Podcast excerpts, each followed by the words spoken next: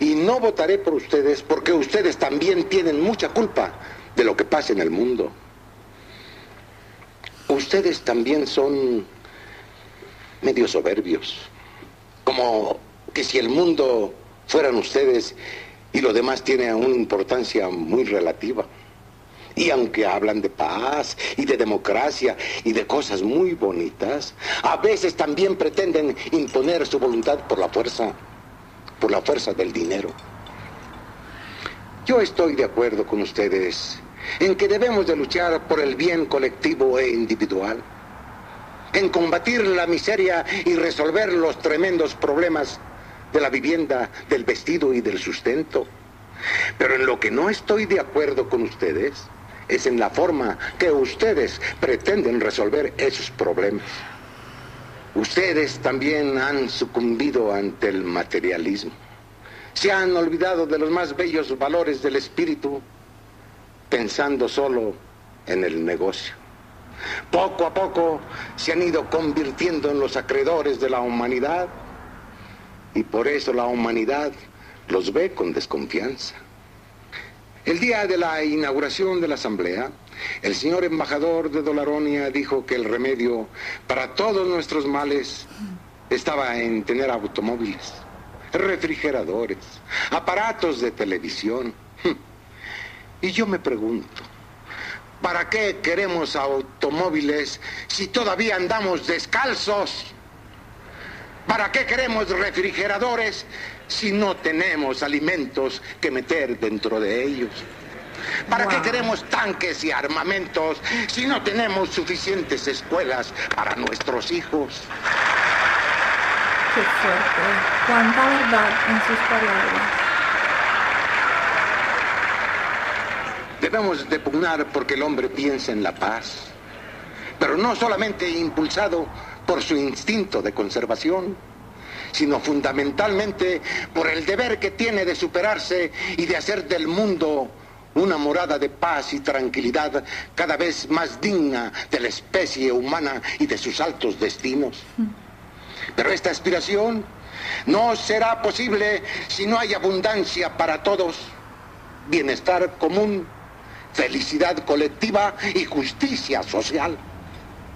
Es verdad que está en manos de ustedes los países poderosos de la tierra, verdes y colorados, el ayudarnos a nosotros los débiles, pero no con dádivas, ni con préstamos, ni con alianzas militares.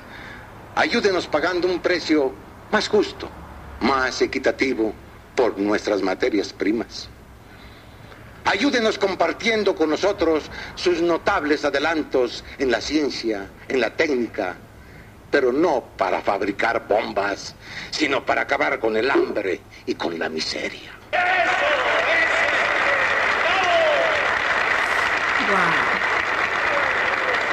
Ayúdenos respetando nuestras costumbres, nuestras creencias, nuestra dignidad como seres humanos y nuestra personalidad como naciones, por pequeños y débiles que seamos.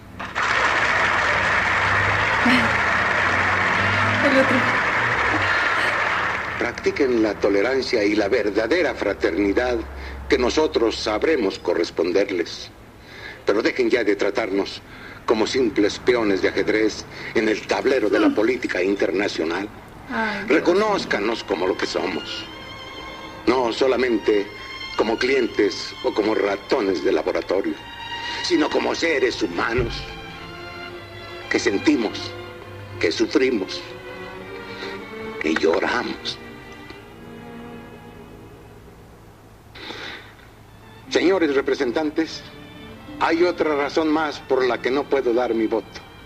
Hace exactamente 24 horas que presenté mi renuncia como embajador de mi país, que espero me sea aceptado.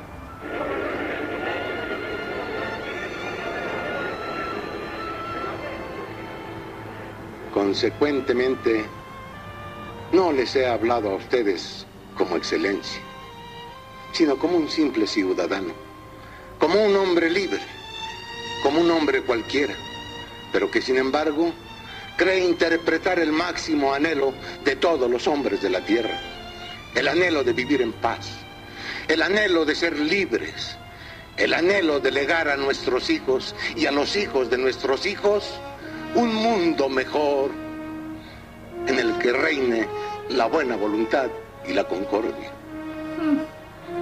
Y qué fácil sería, señores, lograr ese mundo mejor en que todos los hombres, blancos, negros, amarillos y cobrizos, ricos y pobres, pudiésemos vivir como hermanos, si no fuéramos tan ciegos, tan obcecados, tan orgullosos, si tan solo rigiéramos nuestras vidas por las sublimes palabras que hace dos mil años dijo aquel humilde carpintero de Galilea.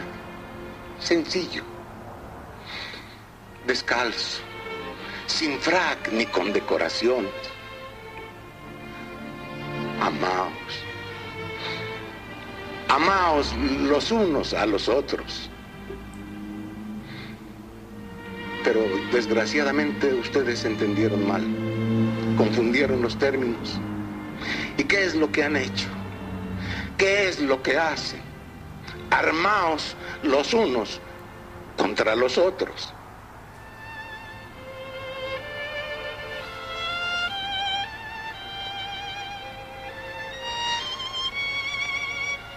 He dicho.